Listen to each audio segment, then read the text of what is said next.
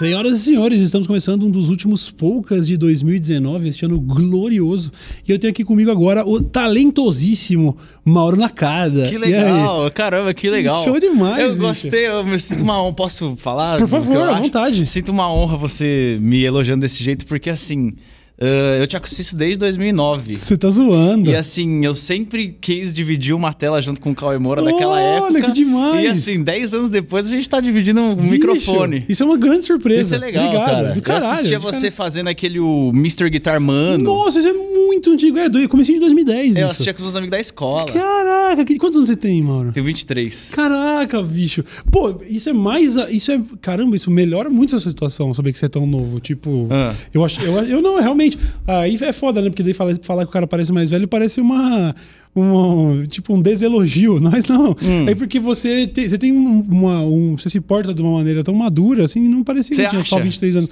É verdade. Aliás, engraçado. uma, uma coisa que sempre me intrigou com relação a você. Hum. Você, tipo, é, é- é cu- curiosamente, parece que tra- tramitou entre esses. Um- entre universos diferentes. O que eu quero dizer é, tipo, você com a sua amizade muito próxima com o Chris, o Ted e tudo mais, apesar de é, integrar é, esse universo, que é uma parada que seria um pouco mais teen, ou, ou diga como quiser, sei lá, que é- acho que existe, enfim, dá pra deduzir assim essa, esse ambiente. Tipo, uma, uma, Com quem você conversa, é, né? uma galera um pouco mais nova e tudo mais, mas você sempre, na, na minha opinião, assim, eu acredito que muita, muita galera da audiência também se identifique, sempre se destacou como uma pessoa que realmente tinha.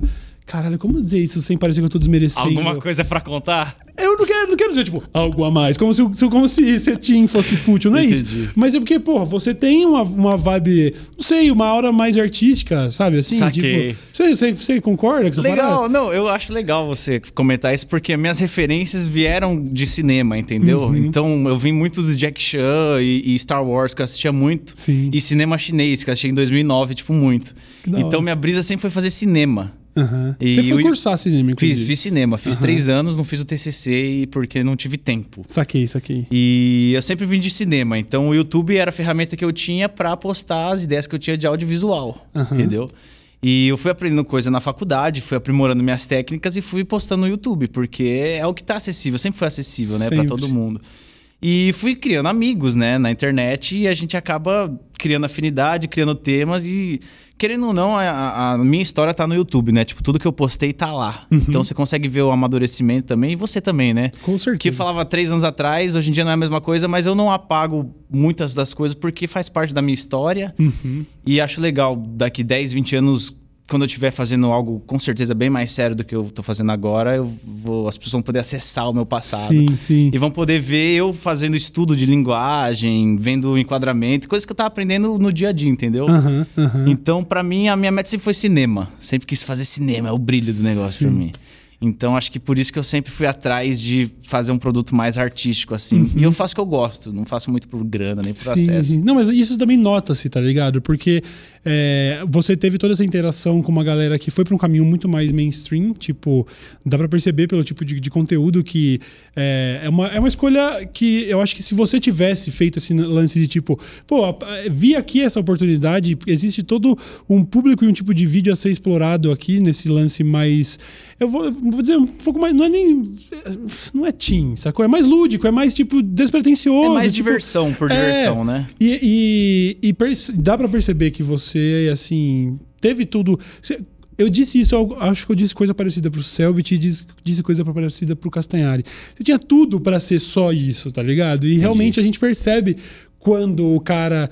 Ah, é foda, porque parece agora que eu tô jogando mó shade, tipo, no, Não, no TED. entendo, não mas é eu isso, tá concordo. ligado? Eu tô aqui também pra defender eles qualquer coisa, mas faz Então, sentido. e como- e- mas e aí, como que se deu essa. é, de repente se vê inserido nesse universo. Agora tem um monte de, de, de criança, um monte de menina e tal.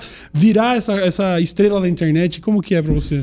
Mano, assim, eu acho que eu experimentei já um pouco de tudo, né? É, você também deve ter experimentado, tipo, como é ser reconhecido por um público muito grande, que seria o público, na minha época, era o público teen, que eu pegava, tipo, galera junto com o Christian, junto com o Ted, e era massa da galera teen, assim, né?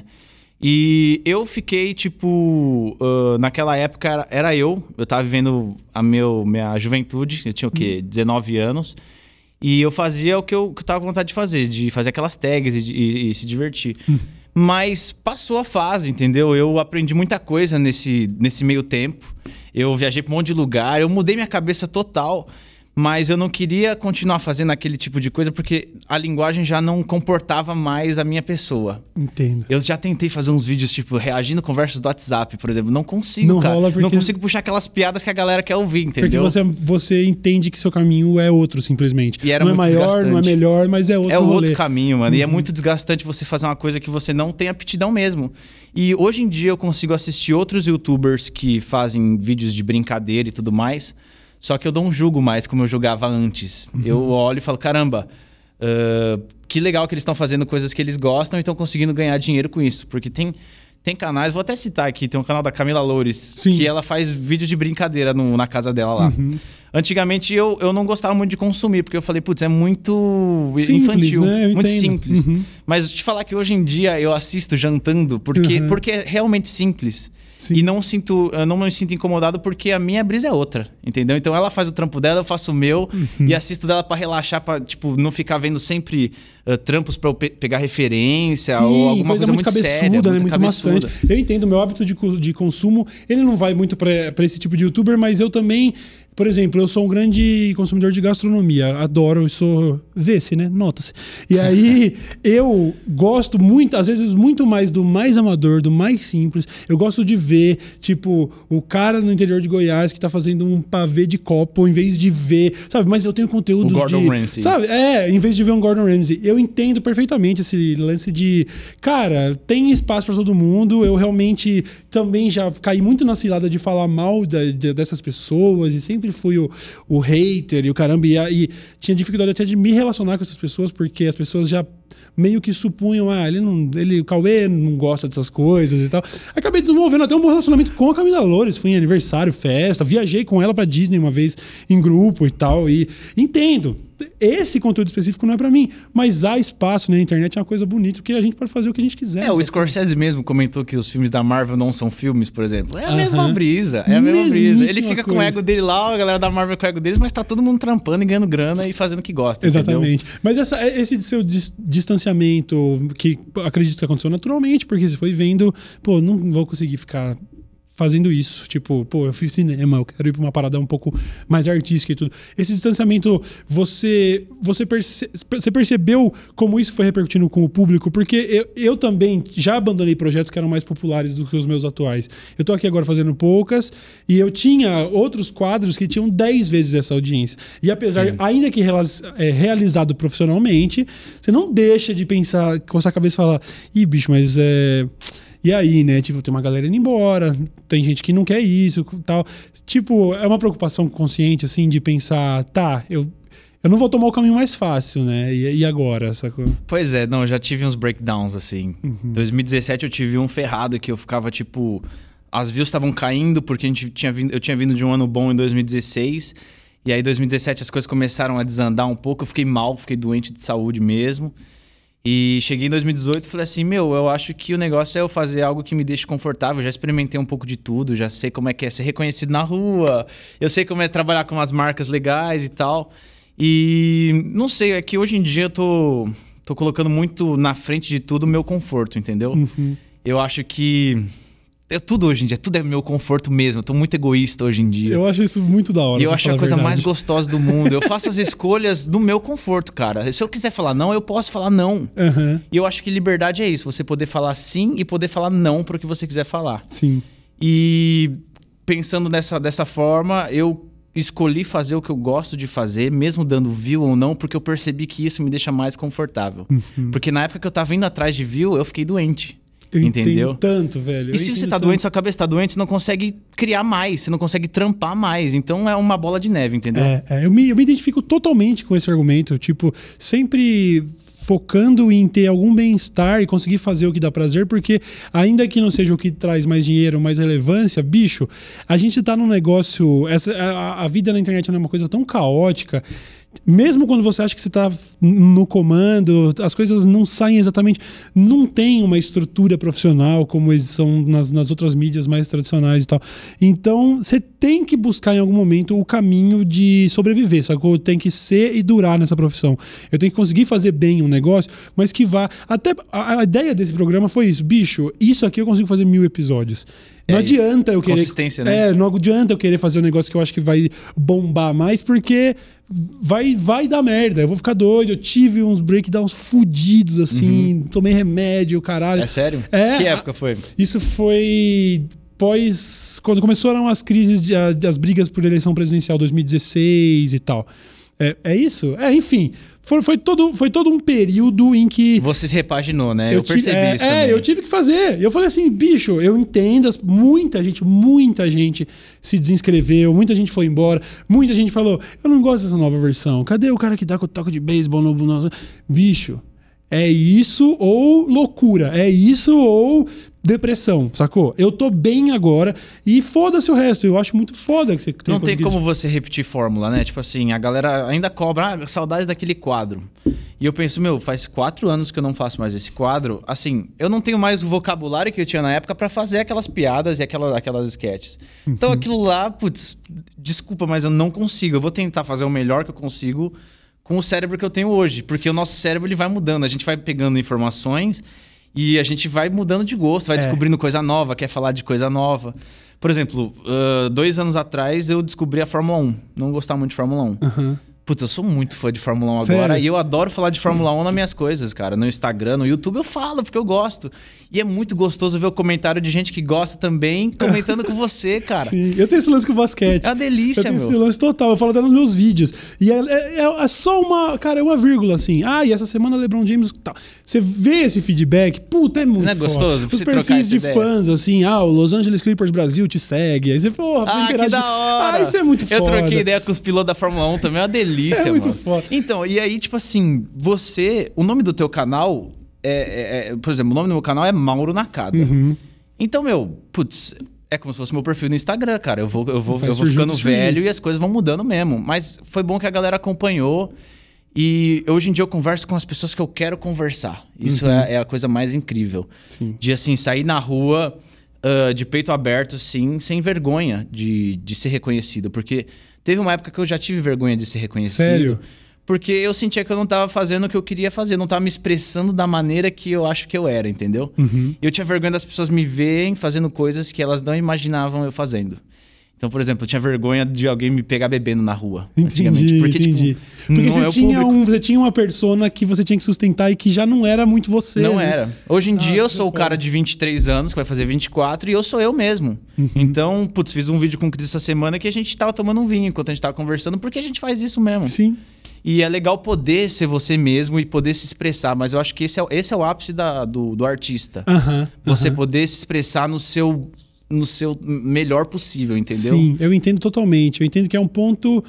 É, um- é é uma situação de privilégio. Obviamente, nem todo mundo que trabalha com isso pode se dar o luxo de fazer isso, sabe? Quando você depositou todas as suas fichas nessa carreira de ser um comunicador coisa do tipo, realmente as contas vão chegar e tal. Tem- Não é, não é todo mundo que pode falar assim, pô, que legal, gostei desse exemplo. Não é todo colega youtuber que vai poder ver esse papo e falar, é isso, vou fazer só o que eu quero. Pera, pode dar muito errado. Pode dar. Não, você tem que saber direcionar sua carreira também, sim, né? Sim, mas eu acho incrível essa. Tipo, eu me identifico demais com os que Não, hoje em tá dia eu tô muito confortável, cara. Tô com o coração limpo, assim. Eu já estive muito angustiado com o YouTube Uhum.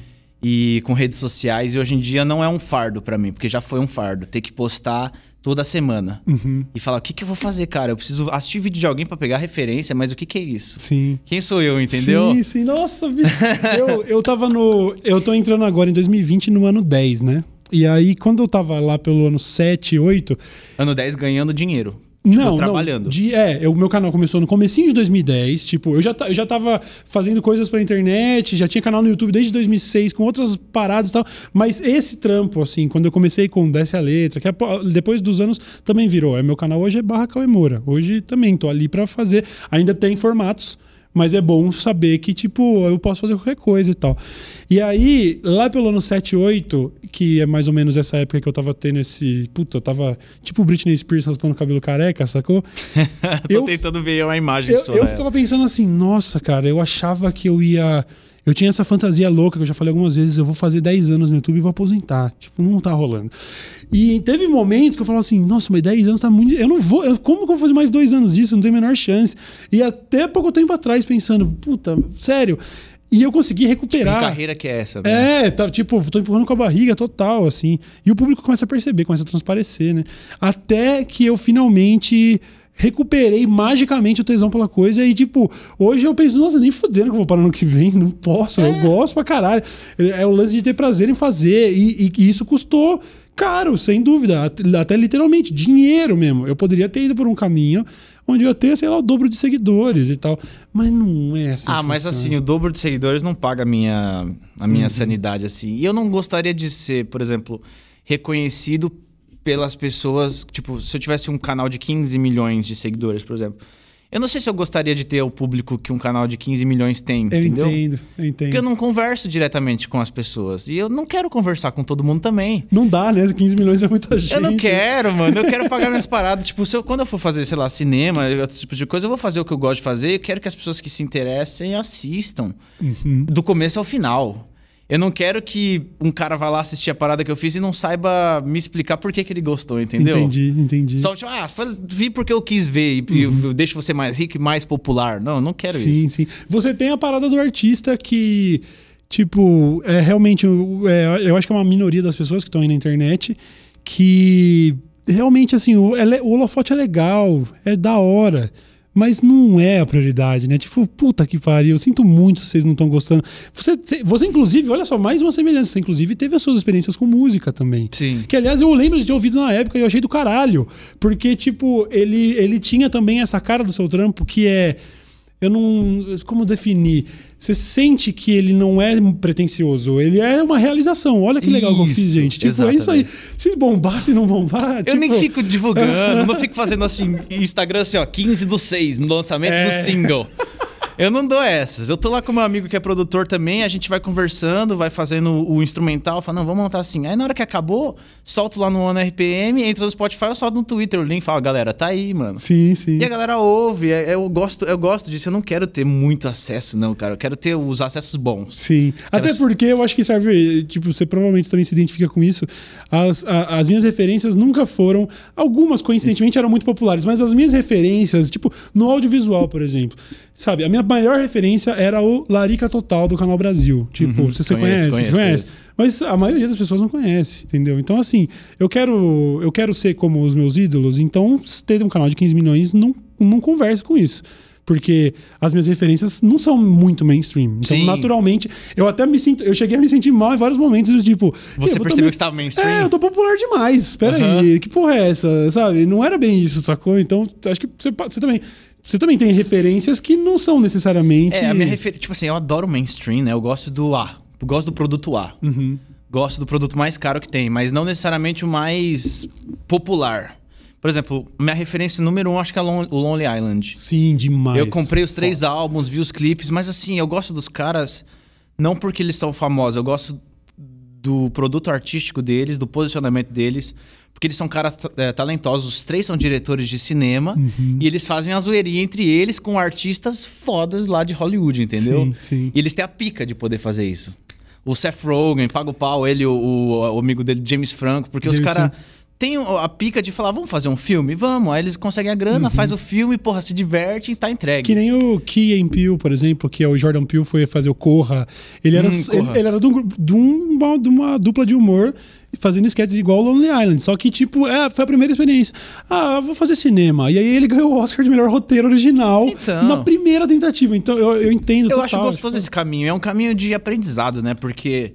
Eu acho que o esse caminho de aprendizado do, do, do, do, começo até o, até o, o ápice do, do sucesso, sei lá, do, do diretor do cinema. Uhum. O legal disso tudo é o, o, a jornada dele que ele fez para aprender, aprimorar a linguagem, chegar onde ele chegou e morrer com um arco completo, sim, entendeu? De sim. obras. Não só, tipo, ah, ele ficou famoso, ficou rico e gastou dinheiro.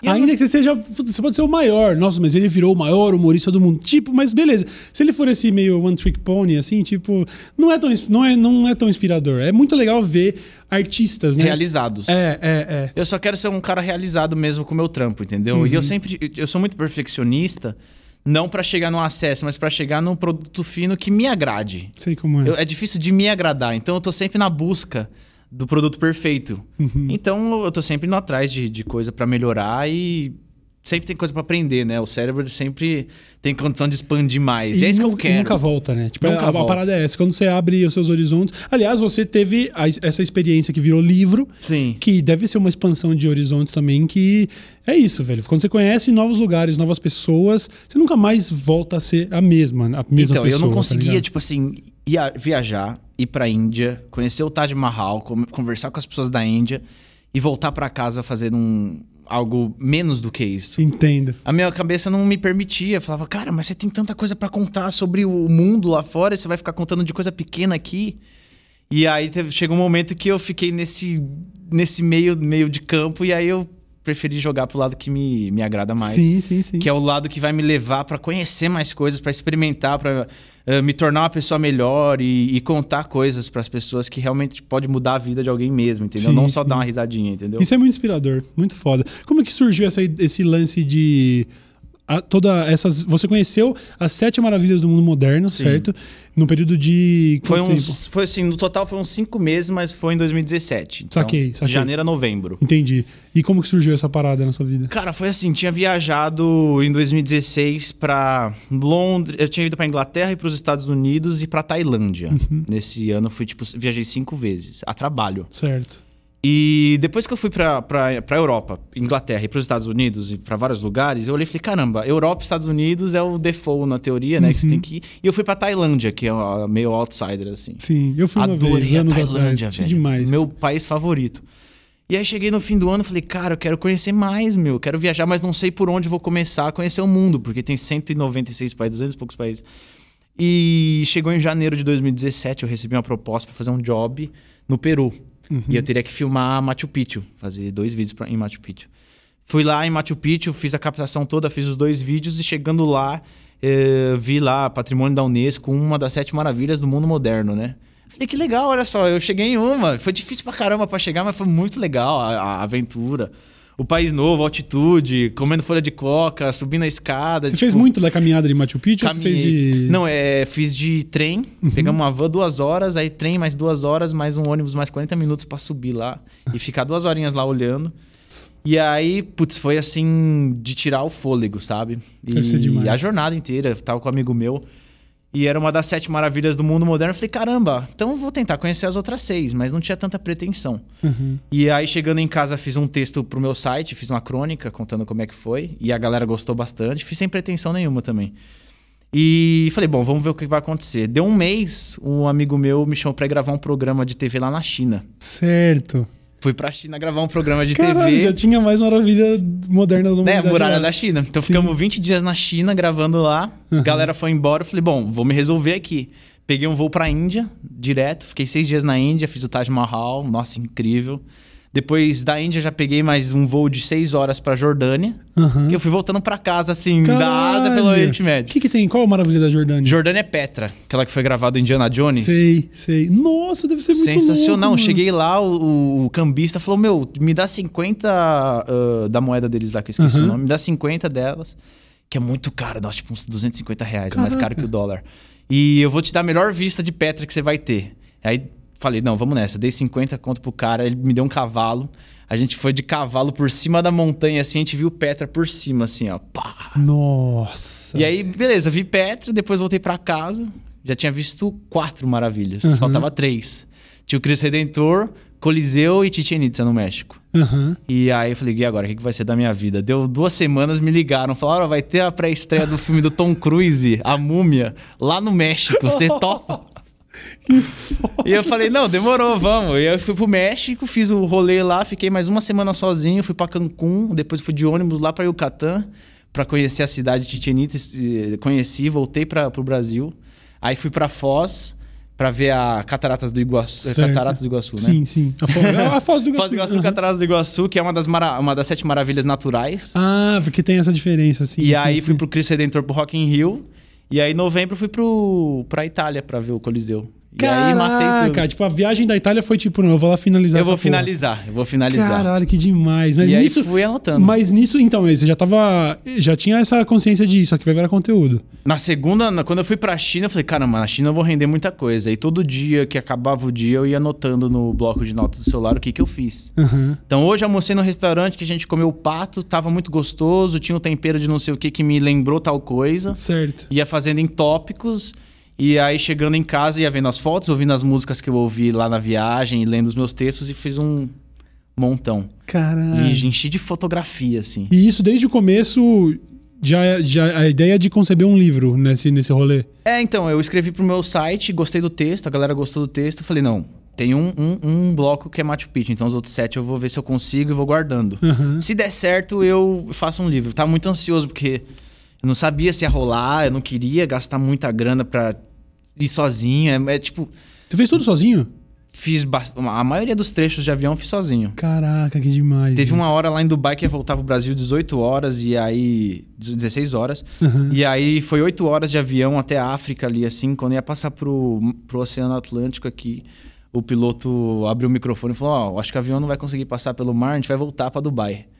Aí voltou 8 horas pra Dubai, o avião tudo desligado as luzes pra economizar energia. Com a tensão de que talvez a gente não volte. É, não, e aí meus pais estavam acompanhando aquele, esse, aquele Flight do voo. Radar, aham. Mano, fez uma volta assim, meus pais acharam que o avião tinha sido sequestrado. Puta, eu voltei pra. Dubai. Fiquei tipo 40 horas no avião, assim. Foi péssimo, péssimo. Caralho. Foi tipo assim, foi muito legal a experiência, mas durante. eh, enquanto você tá montando quebra-cabeça, é um poço de ansiedade, cara. Eu não sei pra onde eu vou, o que, que vai acontecer. Tem que comprar um voo urgente pra chegar num país que eu não sei de nada, tô sem hotel. Puta, foi um. Foi um poço de ansiedade, assim, mas depois que acabou foi incrível. cara, Aham, Mas incrível. teve- nesse, nesse meio de jornada teve muito perrengue? Ou tipo. Acabou, eu ent- entendo que seja trabalhoso, mas fora esse negócio de achar que vai cair no mar, teve, você teve muita dor de cabeça ou no fim das contas acabou sendo sussa? Foi 90% surpresas boas e 10% Aham. surpresas ruins. Sim. Mas até as surpresas ruins ah, foram legais pra dar aquela apimentada na história, entendeu? Aham. E, pô, uma surpresa legal, que agora que eu lembrei, tava em Hong Kong, tava tomando uma cerveja na rua com os, com os amigos lá que a gente tava gravando, e aí começou a montar um set de filmagem, assim, na rua. A gente falou, ah, vamos ver, né, o que tá acontecendo. E a gente achou uma carteira perdida na rua, e era uma menina americana. A gente levou no 7-Eleven pra, pra dar pra caixa, né, do... Falou, ah, se a menina voltar aí, você entrega pra ela o- a carteira. E aí ela falou: ah, não vou segurar essa carteira aqui, não. A gente falou, ah, então a gente vai levar pros policiais, né? E aí, nessa hora que a gente falou isso, apareceu um cara barbudão, assim, com duas cervejas, falou assim: não, não, não dá pros policiais, não, porque aqui eles vão roubar a carteira pra eles. Tenta procurar ela aí, depois que acabar a gravação aqui, eu ajudo vocês. A gente saiu pra procurar. A gente fala, não, demorou. Saímos pra procurar a menina, não encontramos ela, né? Demorou uma, uma, uma hora pra gente procurar, não achamos. Voltamos pra gravação pra ver. Duas câmeras de cinema, as luzes monstruosas. Aí os caras desmontou a gravação, o cara veio falar com nós, falou, e aí, é, encontraram a menina da carteira? A gente falou, não, não encontramos. Ah, então eu vou ficar com vocês aí, ficou conversando com nós.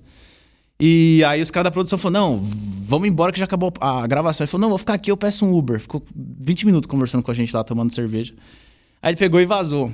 Aí chegou no hotel, eu falei, caralho, aquele cara é, era familiar pra mim o rosto dele, né? Eu pesquisei, dei um search no Google assim, Tim Burton 2019. E aí vi o rosto dele. Tá zoando? Era o Tim tá Burton. zoando? ele tava gravando lá e aí. Caralho. E aí a gente trocou uma ideia. Eu tinha visto que era ele, mas não falei nada, porque eu fiquei com receio, né? Depois eu Uhum. fui pesquisar. E aí ele falou que ia ajudar nós a achar a carteira da menina lá. A gente trocou uma ideia com o cara, falando de cinema mesmo, falando que ele tava gravando um comercial lá em Hong Kong, não sei do que. Que ele tava indo fazer uma exposição. Aí depois eu pesquisei, ele tava com uma exposição em Hong Kong na época. Velho, você simplesmente doideira. aleatoriamente trombou o Tim Burton É, é, foi sensacional. E aí no outro dia a gente encontrou a dona do- da carteira no Facebook, mandou uma mensagem pra ela, foi lá no hotel buscar a carteira e deixamos com ela. Cara, você chegou a falar pra ela, ah, o, foi Falei. o Tim Burton que me. Aí o Tim Burton falou pra gente ajudar a encontrar sua carteira, pra mandar pras polícias. Eu falei, ah, da hora. Cara, que demais. eu tenho uma foto com ela, coloquei no livro, depois eu te mostro. Aham. Pô, demais. Cara, esse tipo de experiência, como a gente ia dizendo no começo, tipo. Quando você vive esse tipo de coisa, você não volta a ser a mesma pessoa, né? Tipo, você sai de muda casa, né? tudo, mano. Sai de casa, encontra gente diferente, come comida diferente. Aham. E você. uh, percebe como o mundo se organiza, entendeu? O mundo se organiza de uma forma na China, o mundo se organiza de uma forma diferente aqui. Mas quando você pega um pouquinho de cada um e faz um, uma soma, você consegue entender o todo, entendeu? Sim. Como funcionam as coisas. E a gente vai pegando informação. Os caras lá da China querendo vender moto elétrica, porque lá só tem moto elétrica. Então cada país tem a sua organização. E você conversa com as pessoas, cada um tem uma história, e você acaba entendendo mais sobre o ser humano, entendeu? Sim. E quando você vai dar esse passo para frente, você não consegue voltar mais, entendeu? De compreender as coisas, sabe? Uhum. Isso é muito doido. Você sabe que você tá me influenciando diretamente numa decisão que eu teria que tomar, tipo, ainda hoje. Não sei quando esse programa vai pro ar, e né, a essa altura a galera que me segue já vai estar tá sabendo. Eu recebi um convite agora. Eu, eu, eu tava na, na CCXP todos os dias trampando. Eu vi que você, você passou por lá também Isso. e tal. Né? E aí, o que acontece? Vai ter um release de um filme aí que uma distribuidora veio me falar se eu não gostaria de ir. E o lançamento oficial vai ser na Comic Con de Kuala Lumpur, na Malásia. E, tipo, eu preciso decidir hoje porque é daqui menos de uma semana. Tipo, e aí, vamos pra Malásia pra ver o lançamento do filme? E eu tô tipo, bicho, final de ano eu, tô, eu, eu, tinha, eu tinha, tanta coisa para preparar. Eu me comprometi que vou fazer vídeo todos os dias na última semana ali de Natal e tal. Entendi. Eu não sei se eu devo, eu tô hesitando, mas, bicho, Você como tá que eu vou perder? Eu tô pra caralho, né? Tô tipo, e aí? Porque a minha tendência até o momento, enquanto eu tô falando com você, é, não sei se eu posso ir. Entendi. Mas, puta, talvez eu tenha que dar um salto de fé, né? Quem, não é todo dia que alguém te chama pra ir pra Malásia. E pois você... é. Então, a vida, putz, é, tem que né? ser vivida. É, eu, né? eu, sei que é muito, tipo, carpe diem e tal. Mas, por exemplo, esse ano, cara, eu fiquei com o rosto paralisado, né? Puta, é verdade, eu vi isso. Aliás, eu te trombei numa dessas pré-estreias, acho que era no Blade Runner, se não me engano. Não, foi no Vingadores. No... Foi não. no Vingadores, é. É, eu não tinha visto em vídeo ainda, porque eu sei ah, que você até crer, documentou tá, isso. Uh -huh. E eu te vi e eu, eu, porra, foi mó baque, assim. O que tá acontecendo, né? Caralho. Então. Ah, e aí? Então, cara, assim, esse ano foi muito caótico para mim. Uhum. Eu fui morar sozinho pela primeira vez esse ano. E aí deu dois meses que tá morando sozinho, eu fiquei com o rosto paralisado. E aí depois disso eu fiquei, tipo, cinco meses com o rosto paralisado. Durou cinco meses? Cinco meses. Mano, Até como... setembro eu não tava mexendo direito. Co... Bicho, não, vamos, tem que abrir um parênteses aí não, falar sobre isso, sim, mano. com certeza. Cara, porque o que eu vi, o que eu achei mais legal, se é que dá pra tirar algo disso, é que você tava muito alto astral. Tipo, pelo menos da maneira como você se comportou na internet. Eu lembro de ter visto o vídeo de você falando que teve uma paralisia facial. Você falou, você, você falou algo sobre, até sobre rir disso, porque, tipo, né, vou fazer o quê? Sim. E como que foi isso, mano? É, então, eu tive, eu tive, que, eu tive que aprender a lidar, né? Porque uhum. acordei no sábado, assim, com o rosto paralisado. Fui tomar café escorrendo tudo aqui, assim. Nossa. E pensei, cara, o que tá acontecendo, né? Deve ser por causa do torcicolo que tá assistindo uma puta dor aqui, assim. Aí fui nos meus pais, eles olharam e falaram: caramba, você teve um derrame. E a gente correu pro hospital. Aí o cara falou assim: Meu, ainda bem que você veio hoje no dia que deu, porque tem gente que leva uma semana para vir e aí, tipo, pode ser irreversível, sabe? Nossa. E aí cheguei, o cara me deu os medicamentos e falou: Meu, uh, na maioria dos casos resolvem com 21 dias. Mas ainda leva um tempo para ficar 100%. Uhum. E eu tava acreditando que ia demorar 21 dias. No dia que eu fui na, na pré do Vingadores, tinha feito uns 3 dias que eu tava com o rosto pra Então eu tava super tipo, ah, logo, logo volta. Mas aí o tempo foi passando, o tempo foi passando e não voltava. E volta um pouquinho de cada vez, porque o rosto é cheio de músculos muito pequenos. Uhum. E o que acontece? Tem três nervos faciais aqui no rosto, que vem daqui de trás. Eles ficam inflamados e eles meio que desligam. Ah, entendi. E aí o músculo para de receber o impulso do nervo para fazer o movimento. Então, meu rosto ficou desligado por 10 dias. Isso já, já, já gera um, uma perda muito grande de movimento do músculo. Porque depois que o nervo desinflama, ele começa a mandar informação para o músculo, mas ele não começa a voltar a mexer imediatamente. Porque já tá, tipo, rolou um atrofiamento e tal, ficou parado. Então eu tive que fazer exercício todos os dias e ficar com o meu rosto doendo de. Sabe, de fazer musculação, de ficar Sim. com fadiga no rosto? Todo dia eu tinha que fadigar o meu rosto, dormir e acordar uns dias de fadigar ele mais ainda, para ele voltar a mexer. Nossa, velho. E eu tive que aprender a lidar com isso. Tipo assim, tinha. É, é, eu, eu, eu, tive mais uh, benefícios, né, do que malefícios com isso. Só que tinha dias que eu não aguentava mais. Eu olhava à noite no espelho e falava assim: Meu, quando é que vai voltar? Eu não tenho a data. Ninguém pode me dar uma data. Eu tava em maio, eu falava: será que vai ser julho? Será que vai ser agosto? Será que vai ser setembro? Caralho. Mas, mas tipo, houve a garantia por parte dos médicos de que ia voltar. Sim, você, sim. Então, pelo menos você não tinha essa pira de fudeu, não vou não, voltar não, mais. Não, isso eu não tinha. Meus amigos uhum. tinham. Mas eu, eu tava 100% tranquilo, porque eu tava fazendo acompanhamento com a Fono entendi. e ela via melhor, assim. Ah, Todos entendi. os médicos viam melhora uhum. grande. Porque eu tava empenhado em fazer o tratamento. Eu não via melhora porque eu tava vendo todos os dias o rosto e não conseguia, tipo, sorrir. Mas eles viam a melhora, então eles falavam, não, voltar vai. A gente só não sabe quando. Aí depende do seu organismo, porque cada organismo se regenera de uma forma. Nossa, velho, deve ser muito. Deve ser muito. Mas isso, isso deve te amadurecer tanto também, Não, eu né? fiquei, tipo, esse ano acho que eu envelheci uns 5 anos, cara. Por isso que eu não ligo muito pra algumas coisas mais. Entendo. tem algumas coisinhas muito pequenas que eu já abri mão.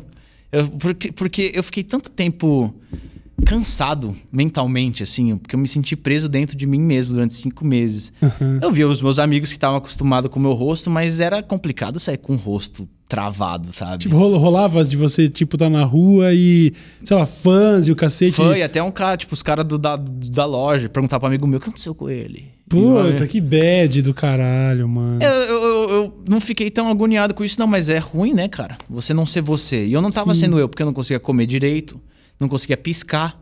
Tinha que ficar colocando colírio no olho, lágrima artificial, porque ele ficava aberto, assim, ó. Um piscava e o outro ficava aberto. Nossa, foi. foi, você, sabe que você conhece aquele canal do o cara do Meus Dois Centavos, o Thiago? Sei, sei, sei. Ele teve uma parada parecida, não sei se você tá ligado. É muito aliás, comum, é a cara. mesma, é a mesma coisa. É muito comum. Velho, isso é. Nossa. E eu mano. me senti dentro, é, preso dentro de mim mesmo, só que foi um período que eu falei, bom, não tem muito que eu posso fazer. Eu vou dar o meu melhor, vou continuar falando com a galera. E foi legal porque o engajamento cresceu muito. Uhum. O pessoal queria acompanhar a evolução do, do, do rosto. E todo dia a galera perguntava como é que tá, como é que tá. Isso me cansou muito também, a galera perguntar como é que Sério? tá. Porque eu tô dando a cara, a tapa aqui no Stories pra você ver como é que tá já. Não vou Sim. falar, ah, eu não sei. Mas aprendi muita coisa, aprendi a lidar com as pessoas, aprendi muito sobre ansiedade e sobre imediatismo, sabe? A gente quer tudo muito pra ontem. Só que, cara, de. Não sei quantos anos eu vou viver. Será que eu vou viver 80, 70? Mas de 70 anos eu tive cinco meses que eu fiquei Aham. no intensivão de tipo, se vira aí e aprende a viver um pouco diferente, entendeu? Sim. Abrir um pouco a mão do, do ego, de muitas coisas, porque você fica frágil, né? Sim. Eu, eu, eu, eu ainda sinto um reflexo dessa fragilidade. Eu ainda, hoje em dia, tenho um pouco de medo de fazer algumas coisas, de me dar a cara pro mundo, com medo de Entendo. tomar uma, entendeu? Sim, sim, sim. Mas eu não, não- eu tô perdendo esse medo já e ter ficado com o rosto paralisado assim me fez aprender muito sobre a vida no geral e as coisas que eu tenho que dar mais foco e as coisas que eu tenho que dar menos foco, entendeu? O que, que realmente importa? Sim, sim. É, é muito doido como traumas em geral, eles trazem essa, essa parada, é lógico, uma vez superado e tal, você consegue olhar pra trás. Com- Alguns deixam umas cicatrizes mesmo. Tipo, eu tive momentos pontuais, assim. Ah, quando eu era jovem, a, a minha prima faleceu, ela era da minha idade. Eu tive um divórcio. Eu tive. é, é, Um término ruim também você fica. é, Você eu fica tive, aham, tive essas crises de ansiedade que eu consegui superar e tudo. E é aquela, aquele papo mega de. Você, né, você falou do- da blogueirinha Carpe Diem, tem também as- a- o papo blogueirinha do que não te mata, te fortalece. Mas é verdade pra caralho, assim. Eu, eu consigo. é, acho que dá pra ver no seu semblante que você amadureceu, não envelheceu do jeito, do jeito ruim, você amadureceu depois dessa experiência. Porque Eu me sinto, me sinto você um pouco endurece, velho. Você endurece. Endureci. Endureci. Doido. Mas eu mano. gosto. Gosto e não gosto. Uhum. Gosto de, de ficar mais endurecido porque eu leio as situações de outra maneira agora. Eu não, eu não sou muito mais impulsivo, eu já, eu já consigo esperar as coisas acontecerem, entendeu? Uhum. E a gente tem que ser mais calmo mesmo, porque o mundo hoje em dia é tudo muito rápido e É. a gente tenta acompanhar esse ritmo e acaba se ferrando e acaba nem olhando pra dentro e pensando, será que é isso mesmo que eu quero?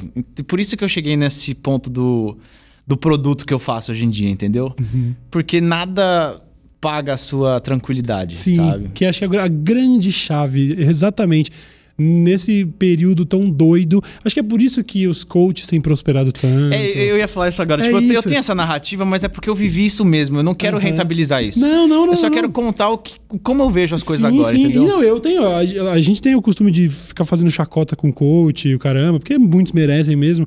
Mas o fato é que é um produto que só pode prosperar nessa época da história, porque Uhum. tá todo mundo tão assim, bicho. Eu preciso de alguma. Eu preciso de alguma coisa segura. Uma parece luz. que a gente. Parece, é, pra gente tá num, parece que a gente tá num mar mega agitado, assim, sabe? Você tá se afastando de gente que você ama por causa de outras brigas, por causa de tanta coisa. E, nossa, é um caos, o mundo, a política, o meio ambiente, sabe? A internet, as redes sociais. Você só precisa de um pouquinho de pé na areia, às vezes. E é isso que os coaches estão vendendo. E que, no fim das contas, tudo se resume a, bicho, você precisa estar em paz.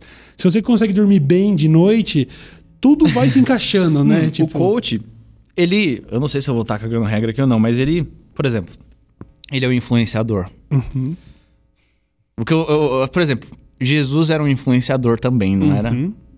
A diferença é que hoje em dia a gente tem muitos influenciadores. Naquela época a gente não tinha muitos, né? Uhum. E as pessoas estão vendendo hoje em dia, na teoria, a fórmula para felicidade. Sim. Os gurus todos fazem isso. Então a gente está vivendo uma época de muitos gurus. Mas é porque acho que hoje em dia na sociedade a gente está vivendo muito uh, a questão da individualidade.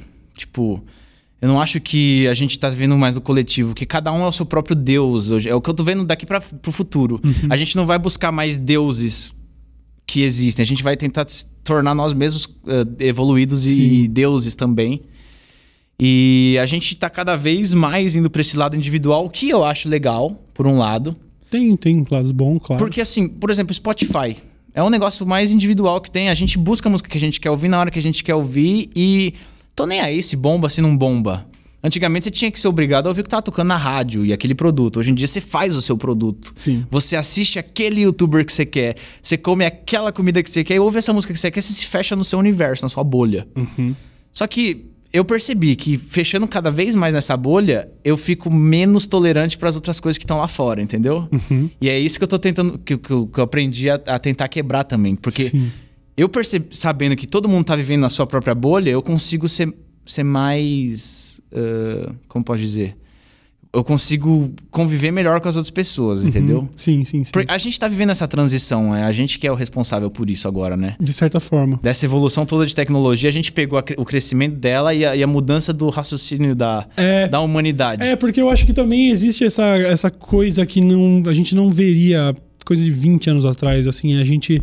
Eu acho que nós somos a última geração que viveu nos dois lados da, do, da vida real e da vida real como a internet, né? E aí a, essa, a, a, gente colocou métricas nas, em coisas que eram para ser subjetivas, sabe? Então, hoje em dia você é influenciado totalmente por esse comportamento. Então, pô, uma foto com meus pais no Dia dos Pais, ah, mas não vai bombar tanto, sabe? Então os caras estão influenciando diretamente o seu comportamento. E eu acho é, é, é esse lance, as pedradas que você leva da vida, os horizontes que você expande, viajando, conhecendo lugares, aí você vai falando, nossa, mas tem tão mais do que isso, e realmente começa a ficar secundário, mas é perfeitamente compreensível. Essas relações tão pequenininhas, né? Coisinhas mínimas, é, né? Mas é perfeitamente compreensível que muita gente tenha isso como, tipo... A massa. A, é, prioridade, sacou? Prioridade. Tipo, é isso. Mas é porque para você já não é mais, porque você já quebrou essa, essa, uhum. essa fase. É, é, tudo é o conhecimento, né? Você tem que conhecer o máximo possível de todos os pontos de vista para você ficar tranquilo com o seu, entendeu? É. Quando você não conhece como é o teto, você vai ficar toda hora tentando bater lá, entendeu? Sim, essa busca. É por, a busca, a é, busca. Pra ser, por ser melhor, por evoluir, por não sei o quê. E, sabe? E eu me sinto muito privilegiado de ter tido algumas experiências que já me clarearam situações que para mim eram utópicas e já não são mais, entendeu? Então eu sempre glamourizei muito Hollywood. Uhum. E já fui em umas, umas duas, três uh, red carpets de filme em Hollywood com os atores que estavam lá. Sim.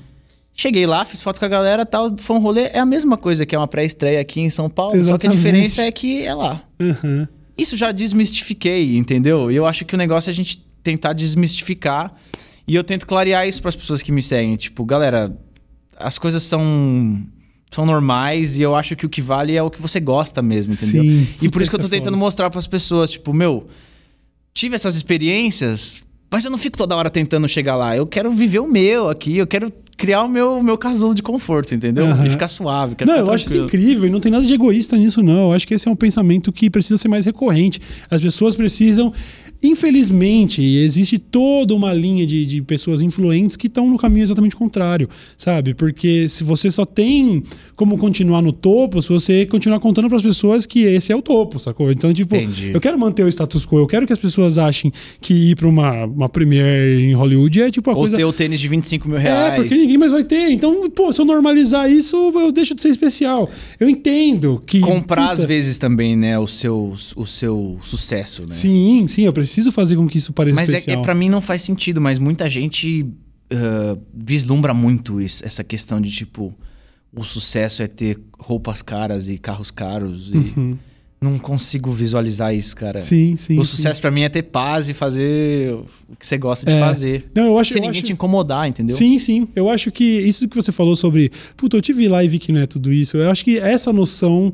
Às vezes, se, se, se tivesse uma maneira de implantar isso na cabeça de todo mundo. Eu queria, cara, que- Nossa, o mundo ia ser tão Porque as melhor. pessoas iam, às vezes iam, tipo, caramba, se, se então é isso, deixa eu buscar algo mais É. confortável pra Ah, então é só isso. Então eu vou continuar aqui na minha. Tipo, porra, eu gosto de logística, mas por algum momento, por algum motivo eu acho que, pô, sucesso é mesmo é estar lá em Hollywood. Puta, bicho, é Não. trampo, sacou? Eu, eu acho que esse negócio, quando você entra em contato, você tem essa pequeno gostinho, você fala, ah, é isso. E tirar dúvidas. Porque É. eu, eu sou amigo de alguns diretores de cinema e já, já tive a oportunidade de conversar com vários deles. Uhum. Então, eu conversei com o Tim Bur- Tim Burton, perguntei umas paradas. Fui na Pixar uma vez, conversei com o Andrew Stanton, que é o cara que Uau. fez o Procurando Nemo, Procurando Dory, diretor. Caraca. Puta, fiquei duas horas com o cara conversando. Bicho, você foi pra Pixar. Fui É, na é- é Pixar. foda, foda. Eu, o Daniel Rezende, você conhece? Sim, Ele é conheço. pica gente pra caramba no boníssima. cinema nacional É, também. Ele é zica. O. Edgar Wright, conhece o Edgar Wright? Conheço de nome. O que, que o Edgar Wright fez? Fez Baby Driver. Ah, puta que um gênio. Ele fez Baby Driver e também. O- a trilogia Scott do Corneto, Pilgrim. Scott Pilgrim Sim, fez é aquele. Tá Todo Mundo Quase Morto Esse lá maluco é zumbi. gênio, velho. É o Shaun of the Dead. Ele veio pro Brasil, a gente foi pro bar tomar cerveja e a gente ficou duas horas conversando. Eu fiz pergunta pra ele no nível assim: Meu, e a gente tava falando de Transformers, tinha lançado na mesma semana que o Baby Driver, né? Falei: Se te chamasse pra você fazer o Transformers, você faria? Ele falou: Não, não faria o Transformers. Falei: Você assistiu Homem-Formiga? Porque ele foi chamado pra dirigir Homem-Formiga. E a Disney cortou ele porque, por causa do roteiro e tudo mais. Falei: Você assistiu Homem-Formiga? Eu falei: Eu vi uma cena quando eu tava no avião e aí o menino do lado tava assistindo, eu dei uma olhada e não vi mais. e aí eu percebi que esses caras estão trampando também. Tipo, não é o glamour. É tipo, meu, a menina da produção da Sony me ligou e falou: a gente tem que produzir esse longa aqui. Qual que é o budget? Vamos fazer rodar. E é exatamente isso que a gente já faz, só que numa escala menor. Sim. A gente tem entregas pra fazer. Sim. É o trampo do cara também. Então, quando eu percebi isso, eu falei, legal, a diferença é só a escala das coisas. Uhum. E eu quero fazer coisas grandes. Quero fazer coisas, projetos grandiosos. Não pelo status, só pelo tesão mesmo, entendeu? Sim. Então eu quero chegar no mesmo nível que ele tá e, e sentir aquilo sendo normal pra mim. Não, porque você quer fazer coisas grandes, porque quando você tá lidando com arte, se a sua arte não, não for, não atingir as pessoas, não chegar nas pessoas, é uma forma, não vou dizer um fracasso, porque às vezes o seu objetivo realmente é fazer arte underground. Mas se- quando você, se você quer ser um diretor de cinema notável, essa relevância, essa fama da sua obra, ela é parte do processo. Para muitas pessoas, e é- essa validação do público não faz parte do processo, só que elas acham que de alguma maneira faz, porque elas estão sendo totalmente influenciadas por gente que prega que sim. Se você não for o maior, tipo, se, o se a sua marca não é vista na internet, você não é um cara É com tipo milhões de- crowd pleaser, né? Que É. quer o, uau, e não precisa, realmente. Sabe, eu tenho trocado ideia com gente muito foda aqui. Umas figuras que, porra, me intimidam, ainda me intimidam, sabe? Pô, tive aqui com o Drauzio Varela, com, com o Leandro Carnal, eu tive aqui com o Maurício de Souza, sacou? E é. É, desmistificando, conversando com essas pessoas, você entende que, primeiro, são humanas pra caralho, estão fazendo uma parada aqui, beleza, atingiu o grande público, mas que elas não são. Elas não são nem Não um pingo mais humana disso. do que a pessoa do lado, sabe? Do que todo mundo que tá. Ela depende é, igualmente. O câmera depende do Drauzio, do- da mesma maneira que o Drauzio depende do câmera. Exato, cada um faz o seu trabalho. Tá todo mundo trampando. Cada um é uma pecinha. Uhum. Eu acho que, assim, pra mim, o meu objetivo é mais. Não é ser admirado pela massa, é mais ser admirado pelas pessoas que eu admiro. É isso que eu busco, Uhum. Nossa, entendeu? isso é foda, sim, sim. Eu quero que o cara que eu pagava um pau antes olhe e fale, "Ô, da hora, hein, mano, legal. E aí a gente eventualmente venha fazer algum trampo juntos, entendeu? Eu acho que esse é o, mais legal de tudo, Sim, sabe? sim, sim. Eu acho que é a, é a coisa que, é, que mais te traz realização. Eu tô- tô- sei lá, eu acho que porque eu me identifico muito com esse seu pensamento. Eu também acho que as pessoas que gostam do holofote e da fama e tudo mais, tudo bem, é o que a gente tinha dito sobre os conteúdos, tipo Camila Não, Loures. eu acho ou- que tem que ter, porque eu não vou fazer, eu não seria essa é peça isso, do, beleza, do jogo. vocês estão preenchendo o Estão negócio. preenchendo, exato. Eu acho que o triste é realmente é que na cabeça de muita gente se, se tenha de que aquilo é sucesso. E que o Nakada fazendo, de repente, uma música que não teve um milhão de views. Ah, coitado do Nakada, né? Não, É, não, e eu já, já ouvi feliz, umas velho. paradas assim. Eu mostrei Aham. uma música pra um amigo meu, um amigo meu ouviu uma música muito boa, a música. Ele curtiu uma banda brasileira. Aí ele olhou e falou: Caramba, quantos views tem no YouTube? 3 mil views. Falou, nossa. Que coisa, né? Ficou meio assim com o É, produto. não validou, né? Eu Não falei, como assim, mano? Eu ouço todo dia no Spotify. Tô nem aí se tem mil, se tem três mil. É bom, acabou. É bom e tá, tá pronto. Sim, é isso. Eu colava, eu colava em show de grindcore na época. Tipo, eles caras são underground do underground do underground. Tipo, sabe? A galera que. Do, é, tipo, o público é minúsculo. Eu, chegava, eu, cheguei, eu fui no, no show da minha banda favorita na época e tinha eu e mais 15 pessoas, sabe? É coisa de boteco. E para mim esse é o rolê. É como eu falei, Larica Total, sacou? Os meus vídeos são mais assistidos hoje do que o Larica Total já foi. E, tipo, tá, eu não acho que isso me faz ser melhor que eles, de Sim. maneira nenhuma. O lance é realmente atingir o objetivo, sacou? E, sei lá, e é, pra algumas é- pessoas é, é holofote, é, é pra algumas pessoas é fama. É sempre subjetivo, uhum. cara. Porque é que nem. Go é, é gosto, né? É paladar, porque tem gente que acha que ter aquilo de views, os caras já olham a views do cara, já faz o cálculo de quanto que é o AdSense do cara e já olha e fala, putz, ele tá mais que eu. Uhum. Mas aí eu olho o produto e falo, meu, mas sei lá, cara, você, você tem muito mais presença que esse cara e tal, não sei o quê, mas não tem os views já diminui é o produto, sabe? Eu recebo ataque de gente assim, nossa, o Coimora tá estagnado nesses 5 milhões. O que, que é estagnado? Cara? Velho, primeiro que é um. Pô, tá um, bom. beleza, vai. Tá um bom clubinho. É um clubinho legal, sacou? É bastante gente. E eu, eu cheguei onde eu quero. Eu tô fazendo exatamente o que eu quero, eu tô vivendo meu sonho. É isso. Tá ligado? Eu não quero buscar o topo, não é esse. Tá, Foda-se a porra do topo, eu tô feliz fazendo o que eu faço, sacou? Então, eu quero continuar no mesmo mood, quero continuar morando no meu apartamento que eu gosto. Só quero fazer os. Quero ser convidado para fazer uns trampos que me instigue mais a minha cabeça, entendeu? Uhum. Eu quero ser instigado. Quero ch chamado fazer uns trampos cabulosos, uns negócios diferente, entendeu? Sim, eu quero sim. trampar, eu só quero trampar, tá ligado? Do caralho. Velho, eu quero trampar caralho. muito, mano. Bicho, eu acho muito inspirador o seu papo, assim, de verdade. Eu me identifico demais com isso. Eu, eu sou um frustrado. Uma das grandes frustrações da minha vida é que eu fui fazer propaganda em vez de fazer cinema. Tipo, era o meu sonho de moleque. Cara, sacou? mas você não perdeu muita coisa, não. É. Não, te falar a real. Eu acho que o cinema, se você quiser fazer mesmo, você tem que ir atrás e uhum. buscar referência e criar sua linguagem. Sim. O cinema, você já, já saberia tudo que eles dariam lá em aula, porque é, é o básico. Comecei tendo aula de sonoplastia, montagem, roteiro. Tem algumas minúcias que a gente vai aprendendo também de linguagem de cinema, isso é importante, uhum. mas o resto Uma coisa é mais técnica para poder trampar dentro é do livro, set, né? É livro com referência, é assistir tudo que tem de filme, uhum. de todas as épocas, entendeu? E, e, e colocar a bagagem na cabeça para você ter o, que, que oferecer, uhum. né? Sim, Se você sim, não tem nada na cabeça, tem como você criar um produto, entendeu? Sim. É, é mais uma dessas profissões da área de comunicação onde só o que importa é seu portfólio, né? Tipo, foda-se a sua formação, não, ninguém quer saber. Não, qual, o papel é não importa muito. É, o que, que você fez? Deixa eu ver um curta, deixa eu ver, sabe?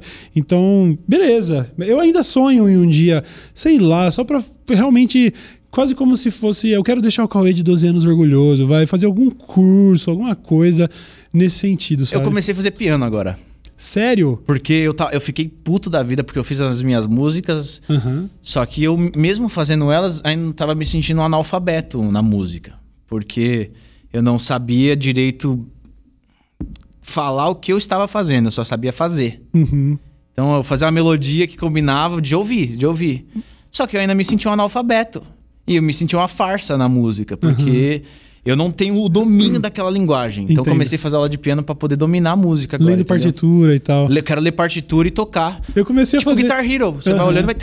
E vai batendo Olha que da hora. Eu, eu fui, tipo, uma das minhas primeiras experiências na vida, assim, quando eu tinha 10 para 14. Entre essa época aí, 10, 12 anos, sei lá, eu fiz aula de teclado. E foi ali, eu aprendi a ler partitura e tal. Me deu tipo uma base tão básica para poder eventualmente desenvolver brincadeiras musicais, pô, acabei de fazer uns virais e tal, que é tudo serve de alguma maneira, né, no, no, caminho, assim.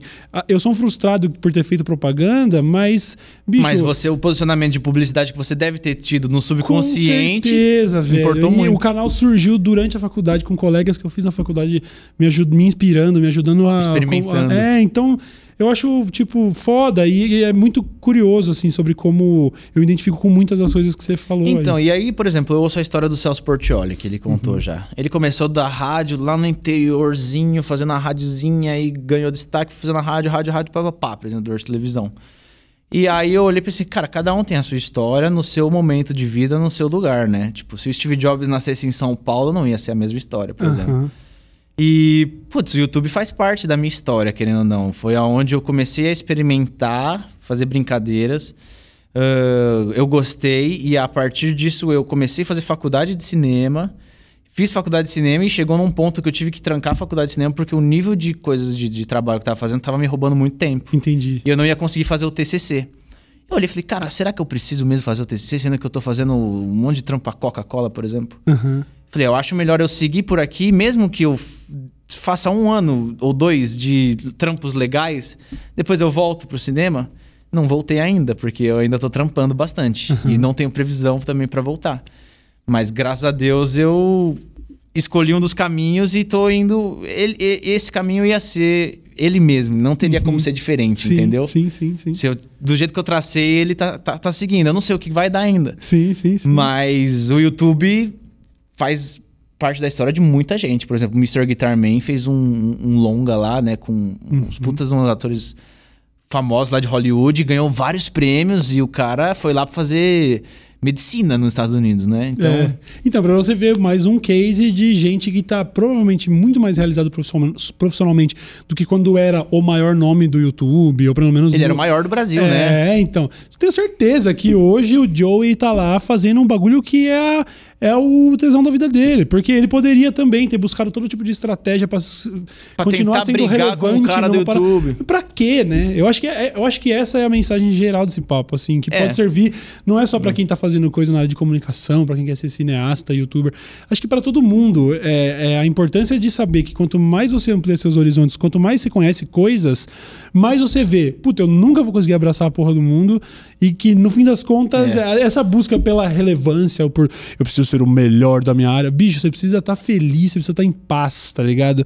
Acho que Porque essa... sua máquina, que é o seu corpo, vai funcionar melhor assim, entendeu? Aham, exatamente. Que foda, velho. Pô, esse, esse foi um papo enaltecedor, hein? Ah. E eu acho que eu vou aceitar o convite pra, pra Malásia só por sua causa. Legal. Do legal. caralho, obrigado mesmo por isso. Eu tenho certeza que todo mundo ouviu. Eu acho legal que temos episódios aqui que são surpreendentes, tá ligado? Porque às vezes você começa com a impressão de que, puta, não quero ser repetitivo, não quero falar sobre tudo que ele já falou, e a gente acaba indo pros caminhos que eu acho que são muito mais enriquecedores pra audiência. Sim, não, e eu gosto muito de conversar, porque é assim que você vai buscando como outra pessoa enxerga o mundo. E complementa o seu também, né? Sim, sim. E te ajuda em coisinhas pequenas também, é muito bom. Do caralho, na cara, do caralho mesmo, velho. Eu tô surpreso que você tenha só 23 anos. Mas isso é bom, né? Porque, principalmente na a carreira do cineasta, que muitas vezes, pô, a gente tá vendo o Tio Marty aí fazendo obras-primas aos 70 e tantos anos. Aliás, você assistiu o irlandês? Ainda não, porque tem três horas e pouco, É, né? eu, Tô me também, eu- preparando. eu tive essa questão do tempo, eu, res- eu optei pela versão ruim, que é de cortar. Eu assisti em tipo três sentadas. Tá. entendi. Mas, ah, que filme. É Mas bom? enfim, é, é, é isso. Eu, inclusive, fico brin- brincando com a ideia de, tipo, beleza, eu não sou um cineasta agora aos 33, 32, mas eu posso ser aos 50, foda-se, eu não tenho pressa. E se não Não. for, beleza. O importante é continuar desenvolvendo um trabalho que me, traza, que me traga realização, assim, que eu posso olhar e sentir orgulho e tal. Então, eu tenho certeza que, bicho, você tem 23 anos de idade, você tem uma, você tem uma vida brilhante pela frente aí. É, agora eu tô calmo, né? Agora eu É vou... isso. eu já passei pela turbulência, agora eu vou, agora eu vou desenvolver um Exatamente, você pouco teve o mais. privilégio de passar pela, pela parte de pedregulho muito cedo e agora agora é só de vento em popa, mano. Eu quero te ver aí no cinema, dirigindo grandes obras. Me chamam pra uma premiere aí, por favor. Eu quero falar que eu fiz parte de alguma maneira desse caminho Legal, certo? legal, legal. Do caralho, obrigado, mano. Eu que Obrigado agradeço, demais. eu que agradeço, Do caralho. valeu. Rapaziada, vocês sabem onde encontrar o Mauro na Cada. Procurem nas redes sociais, acompanhem. O maluco é foda e com certeza a gente ainda vai ouvir falar muito dele. Legal. Certo? E nos vemos então no próximo episódio. Muito obrigado e até mais. Tchau, tchau.